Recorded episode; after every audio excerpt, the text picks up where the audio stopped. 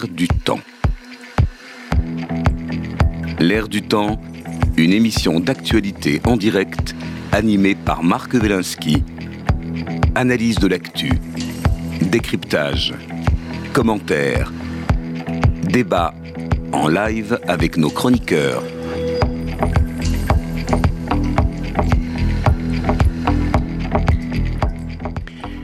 L'air du temps, bonjour, euh, vendredi 23 février, nous sommes en direct aujourd'hui et nous allons parler de la France en colère, en colère avec un S, avec Christophe Bourseiller. Bonjour Christophe. Bonjour Marc. Voilà, Christophe euh, qui vient souvent nous, sur nos antennes. Avec plaisir. Avec grand plaisir, j'espère. Euh, et là, donc, ce livre qui est paru aux éditions du CERF il y a quelques euh, semaines, donc La France en colère. Donc, Christophe Bourseiller, hein, je, rappelle, historien, écrivain, journaliste, président de l'Observatoire des, des, extrémismes et des signes émergents. Absolument. Euh, voilà. Et, qui est rattaché à l'Université Polytechnique Hauts-de-France et auteur évidemment d'une cinquantaine de livres spécialistes de l'ultra-gauche, du complotisme, de l'ultra-droite.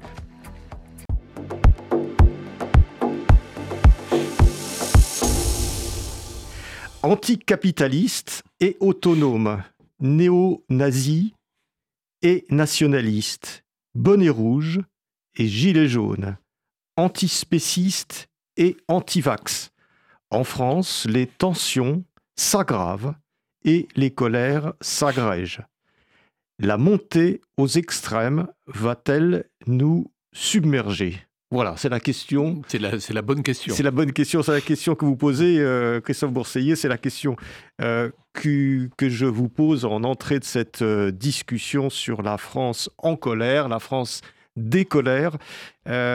Est-ce que ces colères risquent de nous submerger et de quelle façon? Alors, je ne sais pas si ces colères vont nous submerger, mais ce qui est certain, c'est que d'abord, il y a toujours eu des colères, il y a toujours eu des gens qui étaient en colère, et, la, France a une tradition de colère assez ancienne, puisque finalement, nos, révolutions, euh, elles se sont faites à partir de mouvements de colère, 1789, 1848, 1830, 1848, 1871, 1936, etc., etc., 1968, bien sûr, ce sont des mouvements de colère, mais ce qui caractérise le, le 21e siècle, et c'est ça qui m'intéresse beaucoup, c'est le fait que, vous savez, j'étudie les mouvements extrémistes depuis extrêmement longtemps, puisque mon premier livre remonte à 1989, ça s'appelait Les ennemis du système, enquête sur les mouvements extrémistes en France, et, déjà à ce moment-là, j'étudiais le phénomène depuis les années 1970, et je voyais bien une différence entre, les années euh, euh, de, 1900, on pourrait dire, et les années 2000, et la grande différence, c'est le fait qu'on on observe dans les années 2000 une baisse de niveau général. C'est-à-dire que les, mouvements euh, extrémistes euh, euh, tentent de se renouveler en se disant quand même notre corpus date un peu, il remonte au 19e siècle parfois, mais ils n'arrivent pas à se renouveler. Et en même temps, on voit de plus en plus de gens qui sont en colère, mais cette colère n'est plus cadrée par les mouvements extrémistes très structurés idéologiquement d'hier. De sorte que vous avez aujourd'hui des phénomènes de colère de plus en plus sauvages, incontrôlés, incontrôlable. Et si vous observez des phénomènes comme par exemple les gilets jaunes, il y avait évidemment une dimension sociale respectable et réelle, euh, et même des, on pourrait dire des propositions positives, euh, comme plus de démocratie, etc., qui étaient avancées par certains d'entre eux. Donc évidemment, ça allait dans le bon sens. Mais vous aviez aussi, chez beaucoup de gilets jaunes, une très très grande colère à l'égard du système actuel. Macron démission, disait-il dans les dans leurs meetings, enfin dans les dans les manifestations. Et, et d'ailleurs, quand il défilait dans les rues, généralement d'un pas très rapide et sans avoir demandé l'autorisation de défiler d'ailleurs, ils scandaient révolution, révolution. Alors révolution, pourquoi pas? Le problème, c'est qu'au XXe siècle, lorsqu'on voulait faire la révolution, on voulait faire une révolution alors communiste, maoïste, etc. Tandis qu'au XXIe siècle, quand ils veulent chasser Macron de l'Élysée, ils ne savent pas ce qu'ils vont mettre à la place. Et donc il y a une dimension là très inquiétante et dangereuse parce que vous avez ce, cette baisse du niveau qui fait que vous avez aujourd'hui des ce que j'appellerais des extrémistes sans cause, c'est-à-dire des gens qui veulent tout casser, des gens qui sont malheureux, des gens qui sont en colère contre ce monde, et qui donc qui parfois commence à le détruire en mettant le feu aux voitures, en, en, incendiant des, des, des, des, cars de police, en, brisant les vitrines des banques, etc. Mais le problème, c'est qu'ils ne savent pas ce qu'ils veulent mettre à la place. Et ça, c'est vraiment un phénomène vous intéressant. Vous dites bien, d'ailleurs, et vous évoquez cet épisode dans, dans ce livre, donc la, France, la France en colère, où il y a, les, les, manifestants, à un moment donné, ont investi, je ne sais plus quel ministère. Ah oui, tout à fait. Ils ont pris le ministère et finalement, ils ne savaient plus quoi faire. Oui, c'est ça, en fait. Oui, parce qu'on peut comparer deux choses. Vous voyez, en, mai 1968, alors ça vaut ce que ça vaut, mais 68, c'était peut-être un peu ridicule avec le recul, hein. mais en mai 68, quand des manifestants envahissaient, ça arrivait fréquemment, hein, par exemple le ministère de la Justice, alors ils formaient illico un comité d'action du ministère de la Justice, alors ils, ils, prenaient, euh, ils occupaient un bureau et euh, ils pondaient des tracts, des manifestes pour réformer la justice, pour une justice populaire, pour une justice révolutionnaire, etc. Ils faisaient de savants manifestes, ils mettaient un drapeau rouge au fronton du ministère, etc. En janvier 2019, vous avez des gilets jaunes qui arrivent avec un, je sais pas quoi, une sorte de bulldozer à, défoncer les portes du ministère des Relations avec le Parlement de Benjamin Griveaux à l'époque. Et, euh, et qu'est-ce qu'ils font? Ils rentrent dans, le ministère quand même. C'est un acte séditieux, on pourrait dire entre guillemets, très fort, symboliquement très fort. Sauf que ils rentrent dans la cour du ministère, ils tournent en rond. Bon, bah, on ressort et ils ressortent. Vous voyez la grande différence? C'est-à-dire qu'il n'y a pas eu du tout le désir de euh, révolutionner les relations avec le Parlement, de, de, de, changer la démocratie, ou voilà ce qu'auraient pu faire euh, leurs aînés. La grande différence, c'est que les 68 arts, euh, ils se plaçaient en fait sous l'espèce d'auvent ou sous, la, sous la tutelle de, d'idéologies qui étaient les idéologies du XXe siècle, alors que les Gilets jaunes, ils n'en ont pas. Donc les Gilets jaunes, c'était juste on n'est pas content, on est en colère, on le montre. Très bien, mais donc qu'est-ce qu'on fait maintenant euh, On chasse Macron de l'Élysée? D'accord. On fait quoi? Macron est parti, ok, vous l'avez viré, les gilets jaunes sont euh, dans les bureaux de l'Élysée, qu'est-ce qu'on fait? Et ça, évidemment, c'est la question à laquelle ils ne parvenaient pas à répondre pour la plupart d'entre eux, bien sûr. Alors, on, va, voir avec vous, euh, Christophe Bourseiller, ces différentes, origine de la colère, ces différentes colères, ces différents groupements en colère euh, dans, dans, la France, euh, dans la France d'aujourd'hui, alors qu'il a d'ailleurs, on parle beaucoup des, des paysans en, en, colère, avec l'ouverture aujourd'hui du, du, salon de, de l'agriculture. On, on, va évoquer ces, ces différentes choses dans, dans ce livre et, ce qui est remarquable dans ce livre, euh, La France des colères, La France en colère, euh, c'est qu'outre le, le, fait qu'il est magnifiquement écrit comme comme toujours, euh, avec une grande limpidité, etc. Vous arrivez à donner une espèce de dimension historique, parce que vous êtes historien, mmh. évidemment, à, à, toutes, ces, toutes ces colères. Et on voit bien, et on voit bien que finalement, il y a, il y a la spontanéité des colères, et puis il y a des très vieilles histoires derrière tout ça. Il y a les histoires de l'ultra-gauche, il y a les histoires de l'ultra-droite, il y a les histoires du wokisme, il y a, il y a des histoires... tout, ça, finalement, euh, a, quand même, euh, a quand même des racines profondes et parfois très anciennes.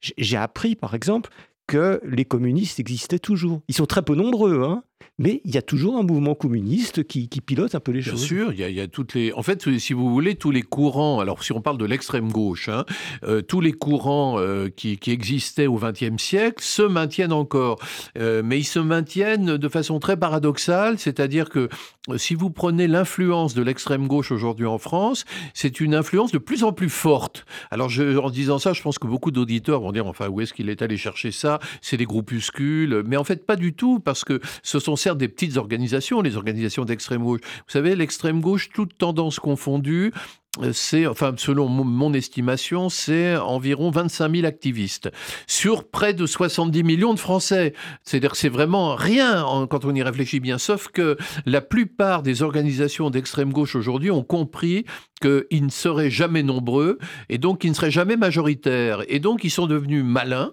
et ils ont compris qu'on pouvait peser sur la société même si on était peu nombreux. Et donc finalement, leur stratégie qui est, qui est géniale, ça a été depuis très longtemps la prise de contrôle des appareils politiques et syndicaux. Et ça, ils l'ont fait, ils le font depuis des années. Et là, aujourd'hui, ça commence à rapporter. Je vous donne un exemple très simple, tout, basique. Hein, mais, et, ça, c'est vraiment un petit truc par rapport à tout ce que ça recouvre. Si vous prenez le, petit euh, parti assez sympathique d'ailleurs, qui s'appelle enfin qui s'appelle le nouveau parti anticapitaliste, le NPA de Philippe Poutou, Olivier Besancenot. Alors c'est un tout petit parti, c'est un parti peut-être aujourd'hui de 700 membres. Pourquoi il est tout petit? Parce qu'en plus il y a eu une scission et aujourd'hui il y a deux NPA. Donc vous voyez quand on entend le NPA, on ne sait pas lequel c'est. Il faut il faut se repérer à l'adresse pour voir de quel NPA il s'agit, voyez? Donc c'est une toute petite organisation qui prête à sourire. Philippe Poutou quand il se présente aux élections, c'est la lanterne rouge euh, des, candidats. Quand il fait 1%, il sable le champagne. Donc voilà, c'est sans intérêt.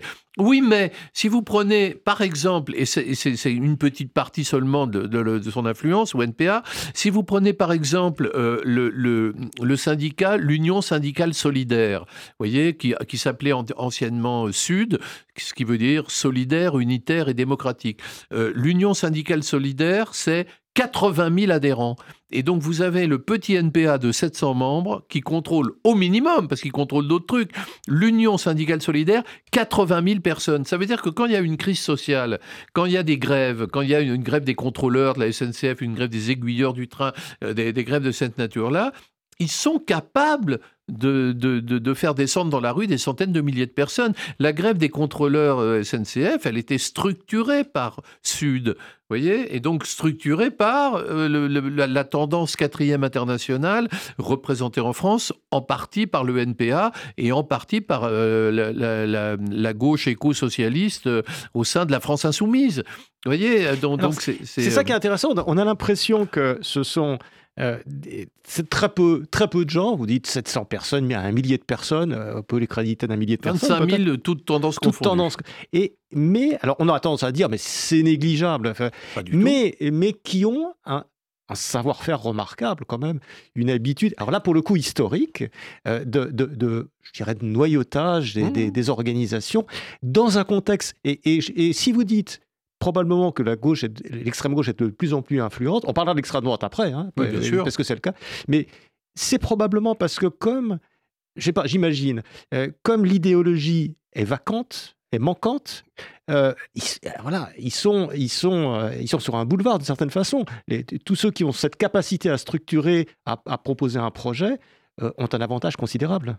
Bah oui, vous savez, lors du, lors du congrès de fondation euh, euh, d'une petite organisation trotskiste qui s'appelle Révolution Permanente, qui est une scission du NPA, mais qui est un groupe très très virulent aujourd'hui, euh, il y avait le philosophe Frédéric Lordon qui est venu et qui a dit une organisation révolutionnaire, ça sert à tout niquer avec méthode. Voyez, ah. voyez, donc déjà la baisse de niveau, euh, quand même, euh, vous notez, euh, idéologique, mais tout niqué avec méthode.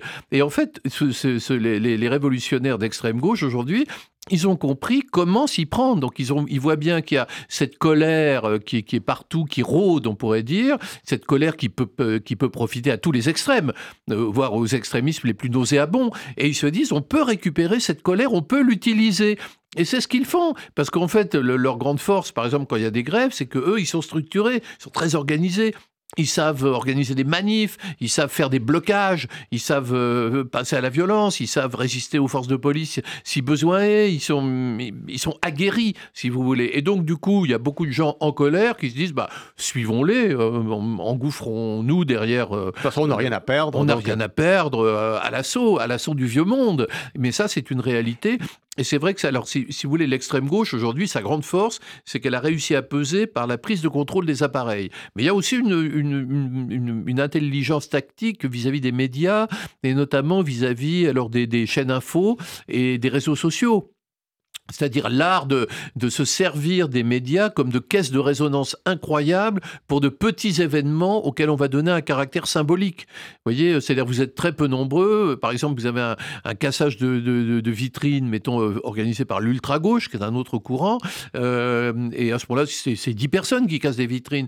Mais à partir du moment où vous avez BFM qui est collé à ces 10 personnes, on a l'impression qu'il y a tout un quartier euh, de Paris, par exemple, qui est en révolution. Vous voyez, donc ils il joue très bien sur cette amplification. l'effet miroir, l'effet miroir, de même l'effet miroir des réseaux sociaux. Quand vous avez une campagne, euh, par exemple anti-Israël, euh, sur de, NPA, par exemple, sur Instagram, TikTok et compagnie, bah, c'est deux personnes qui, envoient des messages. Simplement, c'est décuplé, une, une espèce d'impression de l'opinion se dresse contre Israël. Vous voyez, vous avez ce, phénomène. On va revenir sur ces questions, euh, sur, sur Israël, sur l'antisémitisme et, sur ces questions-là. juste une dernière, dernier point sur, sur l'extrême gauche.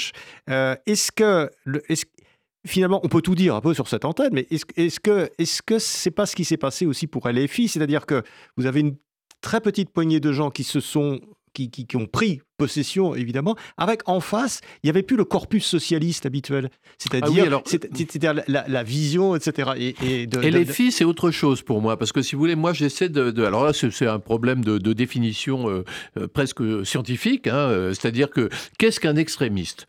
Aujourd'hui, on emploie le mot extrémiste à tout bout de champ, pour, notamment pour insulter quelqu'un, vous n'êtes qu'un extrémiste, etc. Alors moi, j'essaie de poser une définition scientifique de l'extrémiste. Alors un extrémiste, pour résumer les choses, c'est quelqu'un qui qui lutte pour un changement radical de société et qui veut y parvenir par la violence. C'est-à-dire que l'extrémiste est révolutionnaire. Alors l'extrémiste de gauche veut faire la révolution prolétarienne, euh, l'extrémiste de droite veut faire le coup de force ou euh, la révolution nationaliste, enfin suivant, ou la contre-révolution suivant son, suivant son allégeance. Mais dans tous les cas, on, ne pense pas qu'on peut parvenir au pouvoir par, euh, par l'élection.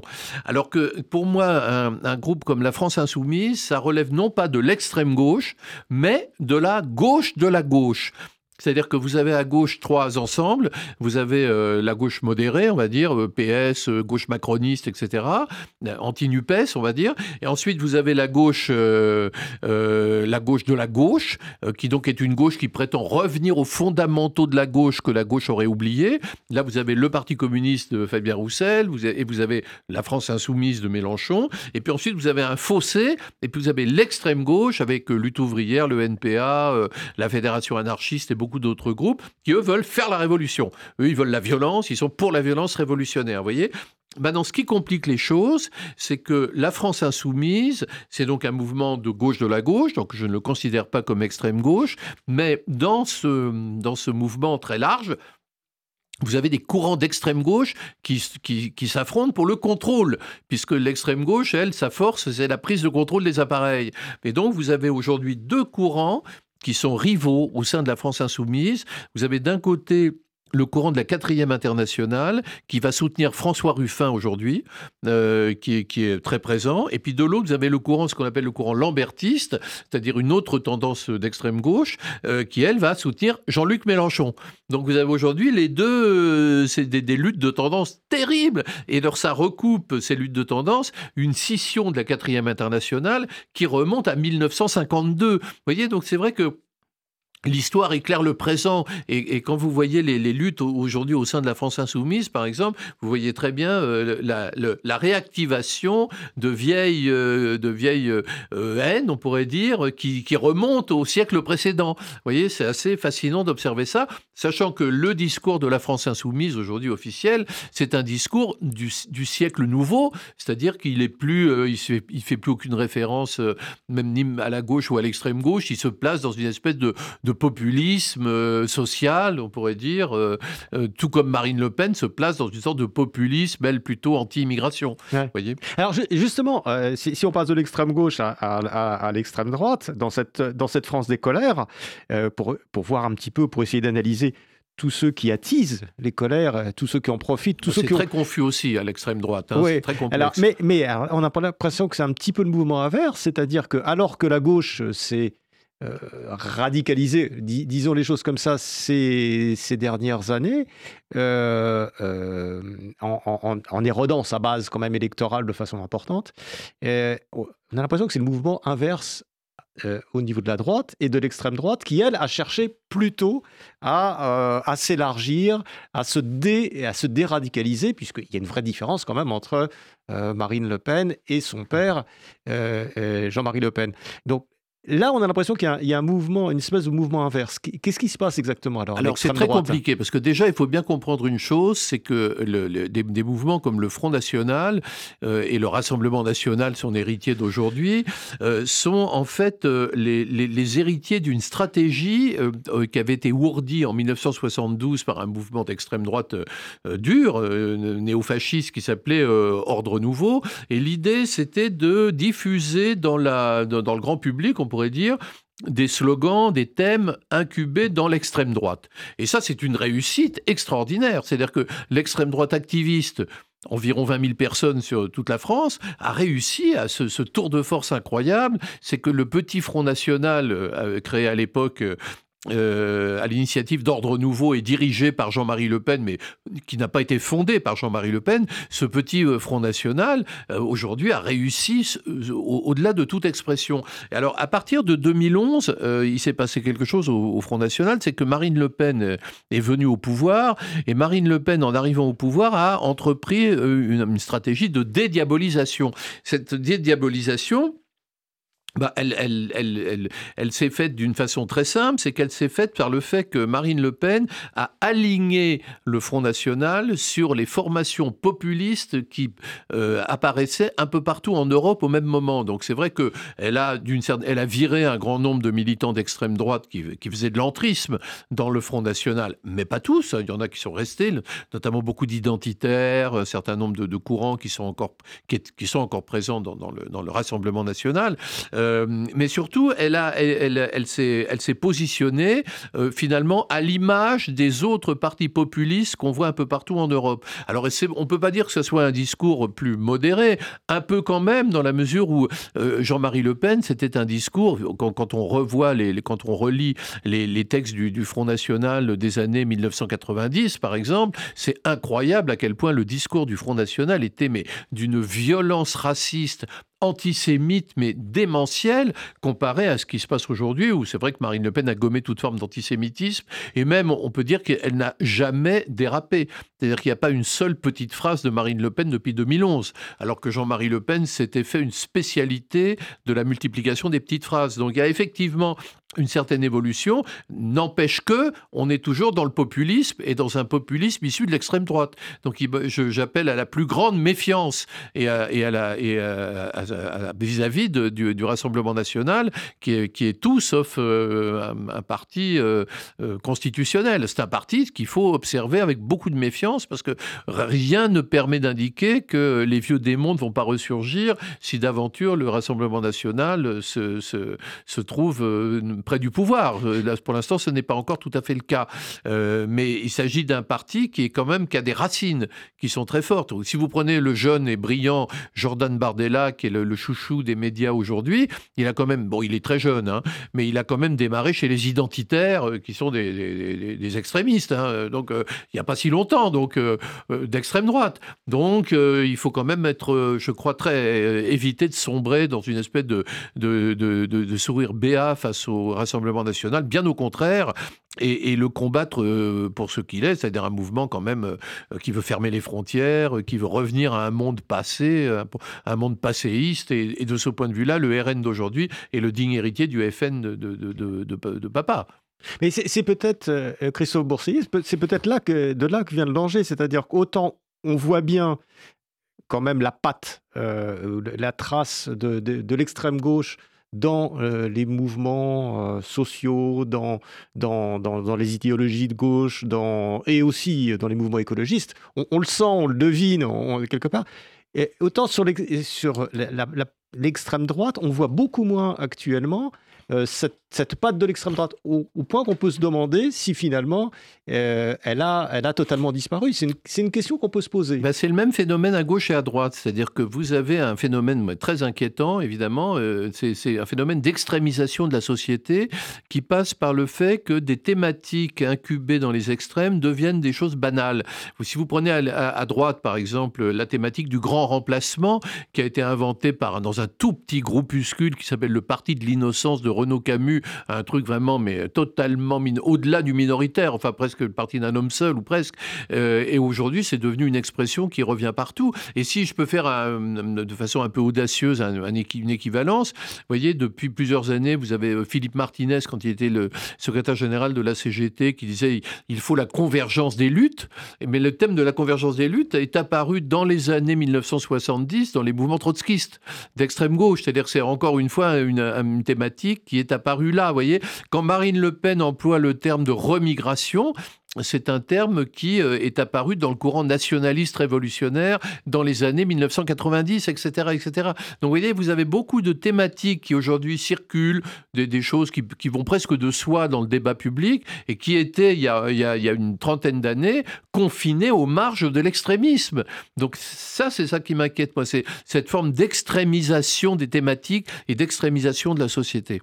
Alors, euh, Bourseillet, si, on prend la, la question aussi de, de l'antisémitisme, on a l'impression, je, voudrais bien euh, connaître votre point de vue sur, sur, sur, ce thème, puisqu'on a l'impression aussi que globalement, on n'a pas forcément une majorité euh, de, de, Français qui sont antisémites, loin de là, que c'est probablement quand même une racine euh, avec un très faible nombre de gens qui sont réellement et viscéralement antisémites, et qu'ils ont aussi réussi ces derniers mois a provoqué quand même, par capillarité, euh, euh, une espèce de, mouvance ou d'atmosphère antisémite qui, s'est répandue partout, notamment dans les mouvements de gauche.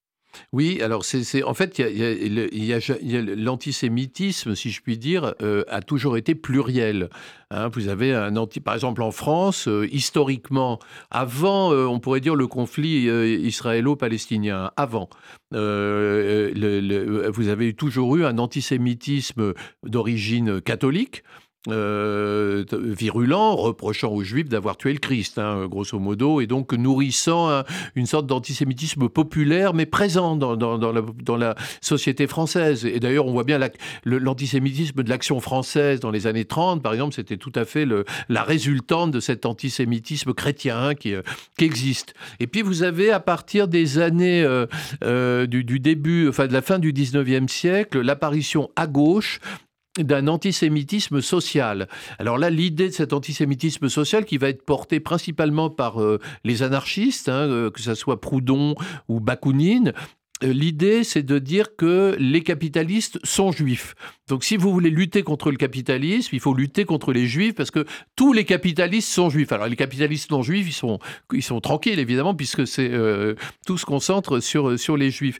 Donc, vous avez ces deux on pourrait dire ces deux tendances qui prédominent en France. Alors que par exemple en Allemagne au même moment, vous avez un antisémitisme biologique euh, qui va être porté euh, dans la, révolution conservatrice allemande et puis par Hitler, bien sûr, on le sait. Mais, euh, mais voyez, mais en France, c'est l'antisémitisme catholique et antisémitisme social. Et puis arrive le, conflit israélo-palestinien et là, c'est assez, assez intéressant parce que Israël est soutenu par la gauche, en gros, jusqu'à la guerre des six jours. Alors, en gros, jusqu'à la guerre des six jours, Israël, c'est vraiment euh, les kibbutz. Parce qu'Israël était plutôt socialiste aussi. C'est ça, Israël est un pays socialiste, les kibbutz, c'est un modèle intéressant. Il y a des articles dans la presse d'extrême gauche mondiale sur les kibbutz. bref, euh, c'est en plus beaucoup de militants d'extrême gauche sont juifs, donc ça crée des liens. Ils ont de la famille en Israël. Enfin bref, euh, il y a, vraiment une osmose. Et puis à partir de, en fait, de l'arrivée de Yasser Arafat à la tête de l'OLP, Yasser Arafat prend un positionnement 68 euh, qui va séduire une grande partie de la gauche. Et donc là, vous allez avoir pendant, pendant plusieurs années euh, une sorte de, d'antisionisme euh, qui, va, qui, va, qui ne va pas cesser de dire on n'est pas antisémite, mais on est antisioniste. Donc alors ça, ça sera cette, cette extrême gauche avec certains groupes trotskistes, par exemple, qui eux, comme ils sont souvent d'origine juive, diront oui, mais nous, on veut bien une Palestine, mais une Palestine socialiste. Donc ils sont dans l'idée de, de, de créer un État en fait euh, dans, la région. Hein, voilà. Mais petit à petit, ça se durcit. C'est-à-dire que petit à petit, il va y avoir une espèce de un phénomène, c'est que la résistance palestinienne dans les années 1970-80 est laïque. Et c'est une résistance palestinienne, d'ailleurs plutôt communiste.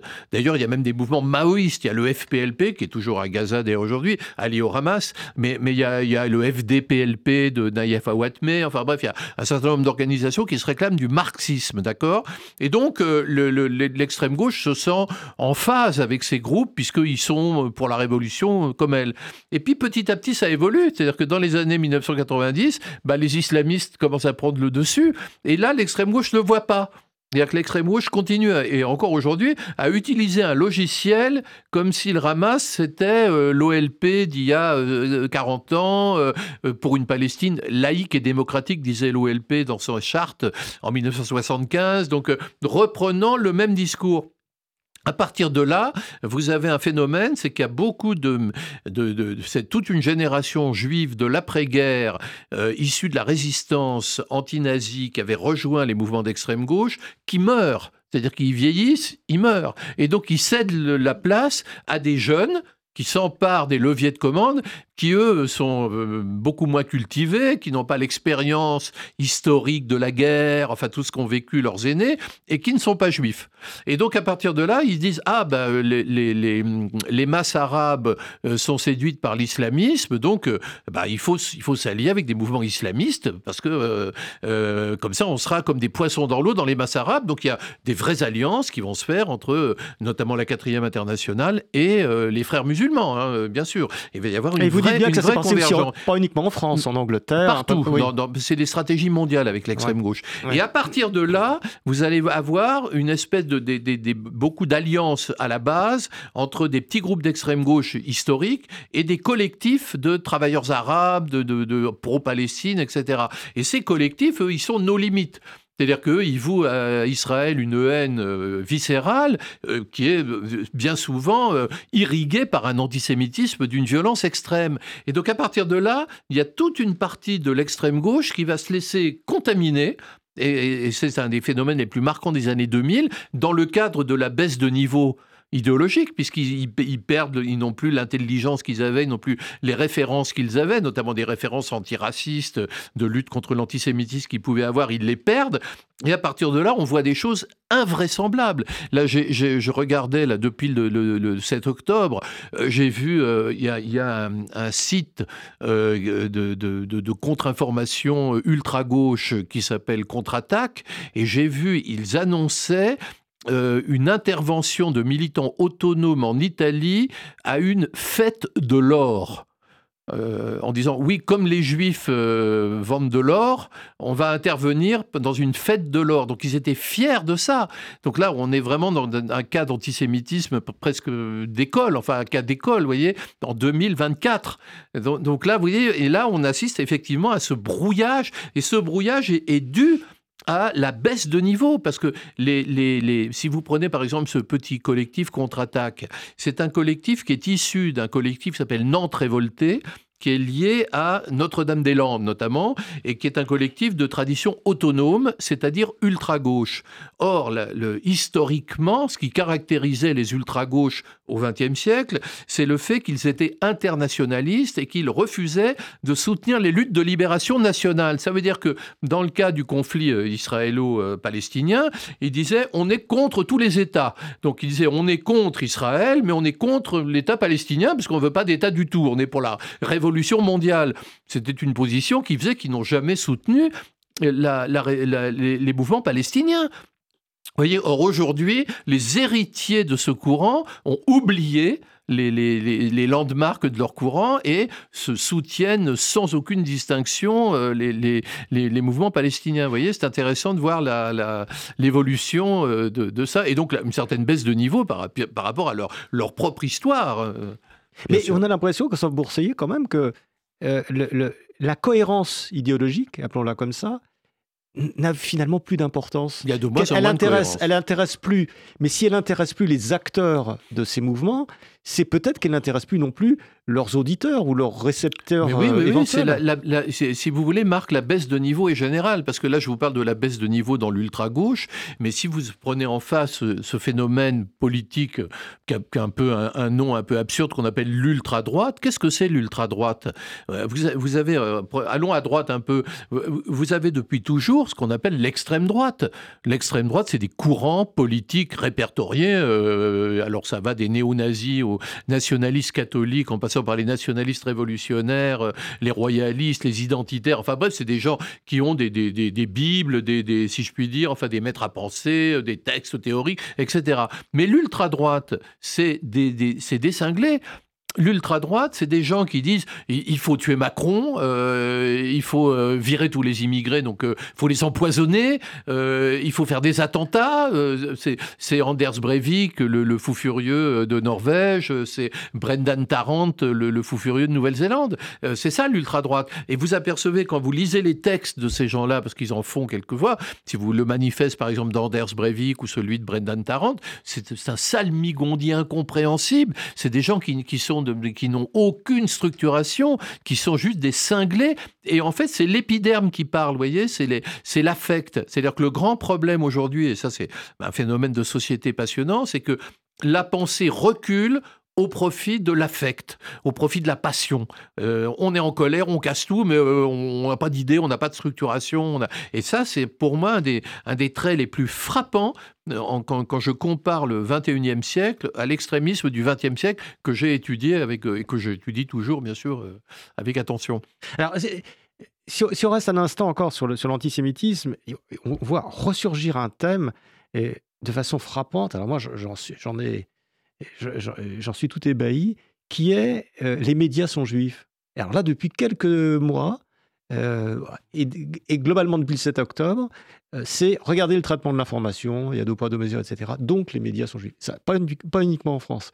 Et ça, ça c'est des vieux thèmes qui reviennent, et on a l'impression que ça tombe dans une espèce de, au mieux, au mieux d'indifférence, c'est-à-dire personne personne dit ah oui, il y a une banalisation parce que le, grand problème, et ça c'est notamment lié à, la, la, nouveau, au nouveau visage de l'extrême gauche, hein, d'une certaine façon, le grand problème c'est que les vecteurs, des, par exemple des thèses complotistes antisémites, ou les vecteurs des discours les plus radicaux sont souvent des gens issus de l'immigration.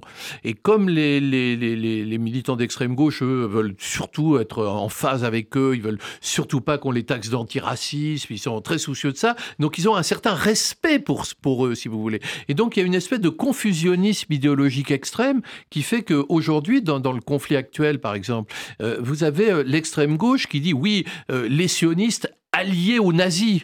Vous voyez, on, où les sionistes sont des nazis. Vous voyez, c'est-à-dire qu'il y, a une espèce de, on est plus rien n'a de sens. Vous voyez, plus rien ne fait sens. Tout est, euh, euh, et ça, c'est très inquiétant. Si vous voyez cette idée-là.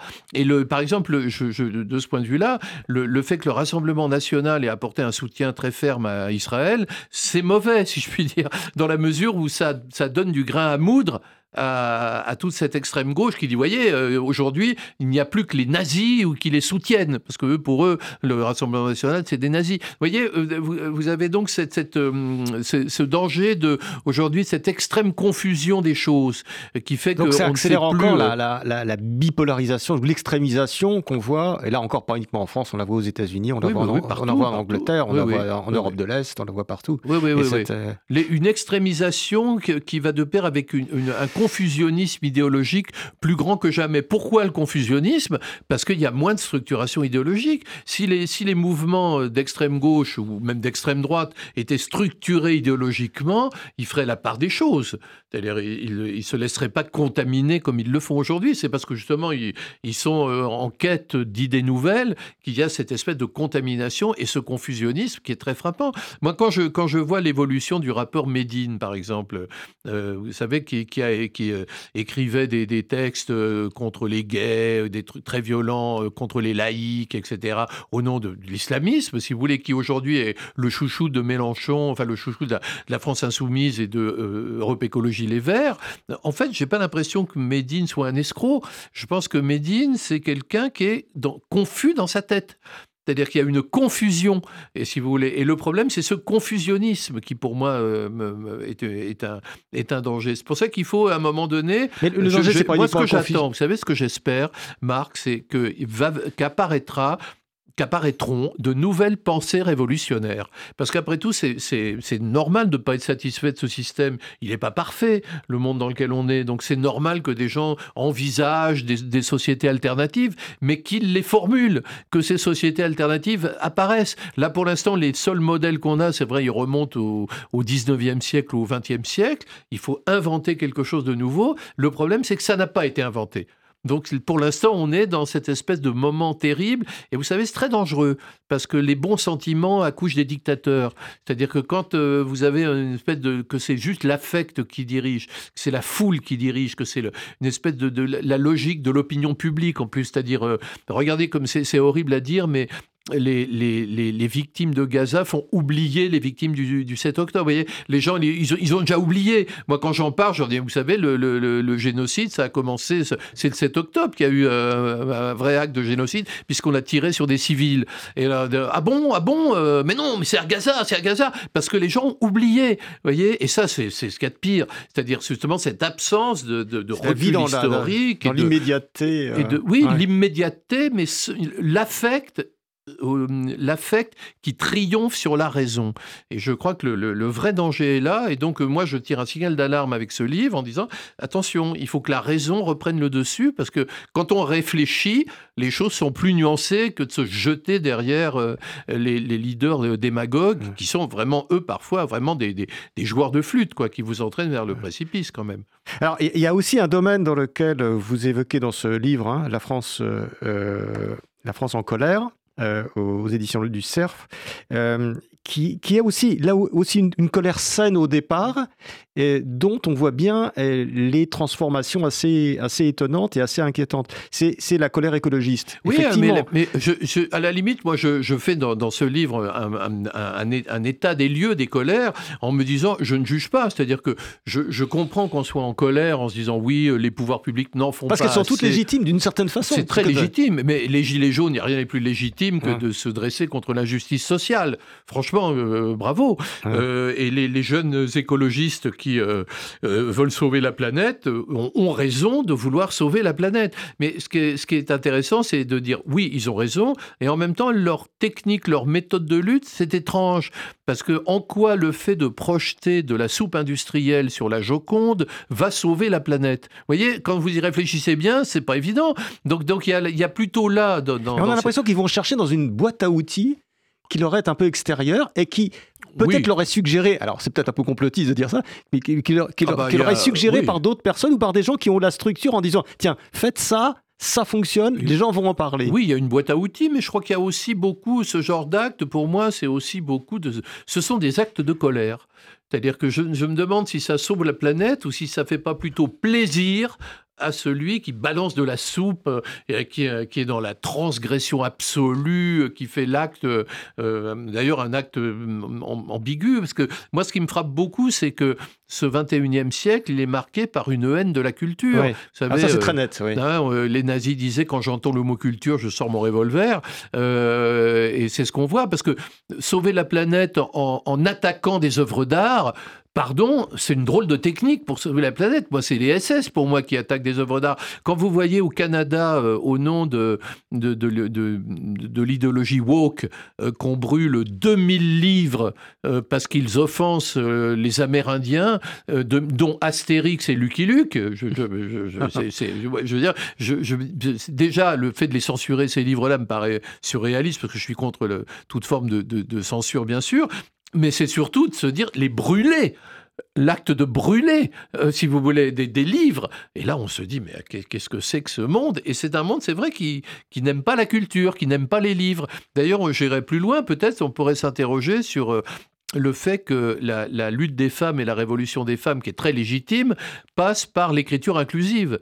Parce que féminiser les noms, parfait, auteur, autrice, euh, agriculteur, agricultrice, formidable, il n'y a aucun rien à dire, mais l'écriture inclusive pour arriver à, pour vous empêcher d'apprendre à lire quand vous êtes enfant, c'est génial. Et puis ça fait surtout dans la bouche de beaucoup de gens des, des, des mots invraisemblables. Il y a beaucoup de gens qui, les, qui la prononcent maintenant. Alors vous avez des, des, gens dans les meetings qui disent on, on y va tous. vous voyez, on y va tous. C'est quand même bizarre. Ou les auteuristes.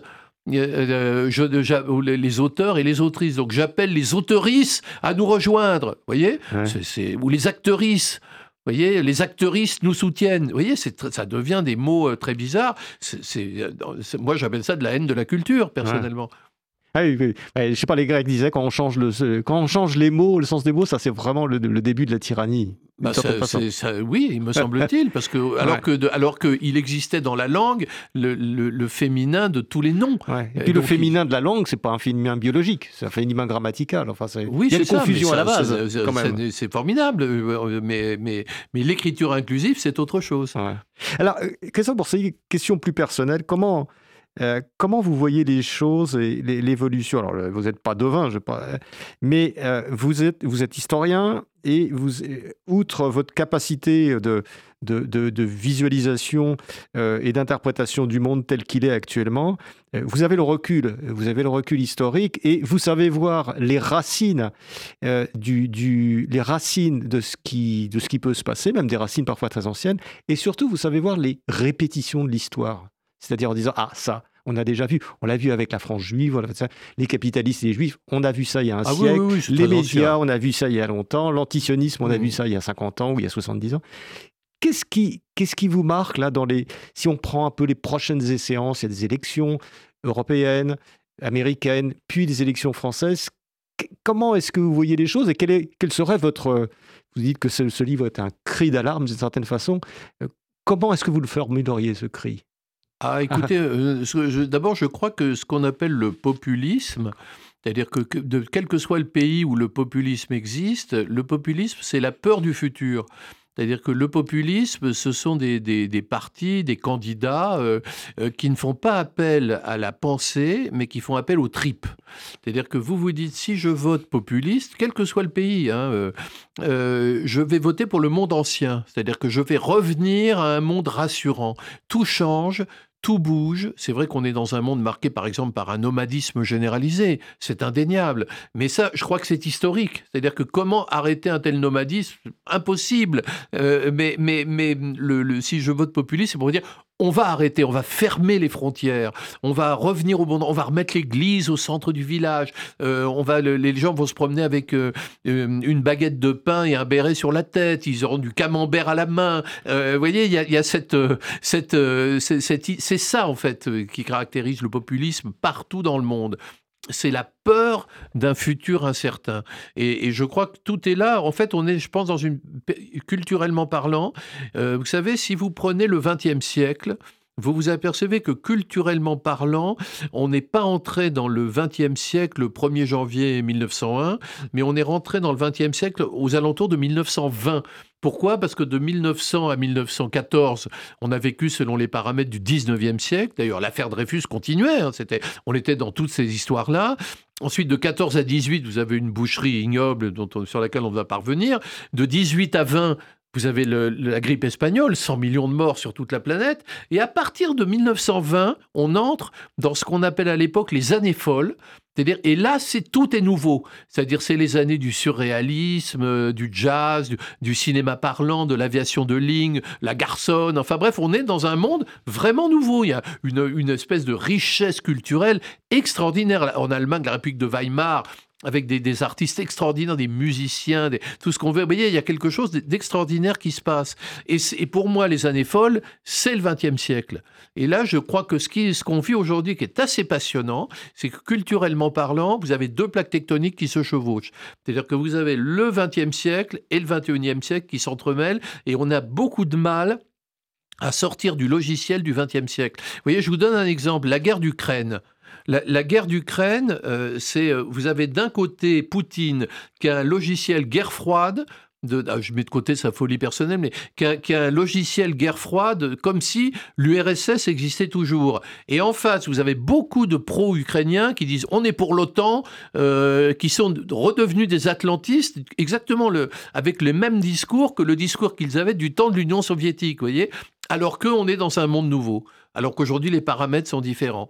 Et donc, vous voyez, on, voit bien à quel point il y a cette difficulté qu'on a aujourd'hui à adapter nos logiciels à l'époque qui arrive et qui est déjà euh, autour de nous. On a toujours du mal, effectivement, à, penser autrement que parce qu'on a déjà connu. Mais est-ce que vous dénotez quand même, pour, pour finir cette conversation euh, avec un côté un peu positif, est-ce que vous, vous dénotez quand même les, les linéaments d'une pensée nouvelle, d'une construction nouvelle, euh, voilà, qui pourrait être vraiment celle du 21e siècle, parce qu'à vous écouter, finalement, le 21e siècle n'a pas encore commencé. Non, il est en train de commencer. Il est en train de commencer. Le 21e siècle arrive. Alors, vous savez, on a prêté à Malraux la phrase le 21e siècle sera spirituel ou ne sera pas. Alors, pour l'instant, le, on pourrait dire que le 21e siècle sera moral ou ne sera pas parce qu'on est dans une période très morale. Mais c'est pas plus mal parce que qu'est-ce que c'est euh, quand vous, euh, vous, euh, vous, vous recentrez sur des valeurs morales Ça veut dire que vous vous recentrez sur votre socle identitaire. Et finalement, le socle identitaire européen, c'est un socle judéo-chrétien. Et donc, au fond, euh, c'est assez bien, de, je trouve, c'est assez intéressant de voir euh, cette espèce de réancrage qui s'effectue aujourd'hui. Et c'est sur la base de ce réancrage que euh, peuvent se positionner des idées nouvelles en dehors du chaos. voyez Et donc, je pense que ça existe. Je pense qu'il y a des choses qui se passent, il y a des choses nouvelles qui arrivent. je ne suis pas, je suis pas un, pessimiste. voyez C'est pour ça que je vous ai dit, c'est le 21e siècle qui arrive. Je, pour moi, je ne peux pas vous dire aujourd'hui avec précision que c'est Joe Biden qui incarne le futur parce que ce serait vous mentir. D'abord par, son âge, par, son âge, mais, euh, mais quoi que ce soit, je trouve un assez bon président aux États-Unis. Hein, euh, mais, euh, mais en revanche, je crois qu'il y a effectivement aujourd'hui des, des, des, Moi, ce qui m'intéresse, vous savez, c'est fondamental dans mon travail. J'étudie ce qui est sous les radars. Et sous les radars, vous voyez aujourd'hui un grouillement, une pensée, l'envie de passer à une étape suivante. Et donc une étape suivante qui pourrait bien être une étape d'apaisement, parce qu'il y a un moment où la morale va l'emporter, il y a un moment où les valeurs morales vont l'emporter, et ça, c'est pas inintéressant à suivre. Ah, Christophe Boursier, j'aimerais bien qu'on reste sur cette, sur cette, euh, cette, euh, cette, euh, cette, touche optimiste. ah, je rappelle le, nom de votre, le, titre de votre livre, donc La France des colères, aux éditions du Cerf. Donc, passionnant si on veut décoder évidemment l'actualité, le passé et aussi le futur. Et je crois que vous travaillez actuellement sur, continuer à travailler cette exploration des extrêmes du monde, ah, etc. Oui, oui, bien sûr bien sûr. Voilà. Ah, au, sein de l'Observatoire des extrémismes et des signes émergents, à l'Université Polytechnique Hauts-de-France à Valenciennes, on, multiplie les colloques. Et puis, alors, euh, y a, on a déposé, euh, moi j'ai déposé personnellement plus de 50 000 documents. Jean-Yves Camus, que vous connaissez euh, bien aussi, j'imagine, a déposé de son côté plusieurs milliers de documents. Et donc, on est en train de bâtir une bibliothèque d'études sur les mouvements extrémistes là-bas. C'est un travail passionnant. Ce serait beau travail. Eh ben, on aura l'occasion peut-être d'en reparler et au cours de l'année 2024 que vous reveniez euh, commenter Avec Les, événements qui ne manqueront pas euh, d'arriver. Merci euh, Christophe Bourseiller d'être venu à l'ère du temps. Merci Christophe. Je vous en prie. C'était L'air du temps, une émission animée par Marc Wielinski. L'air du temps, c'est un vendredi sur deux de 12h à 13h sur Radio RCJ. À bientôt pour une prochaine émission.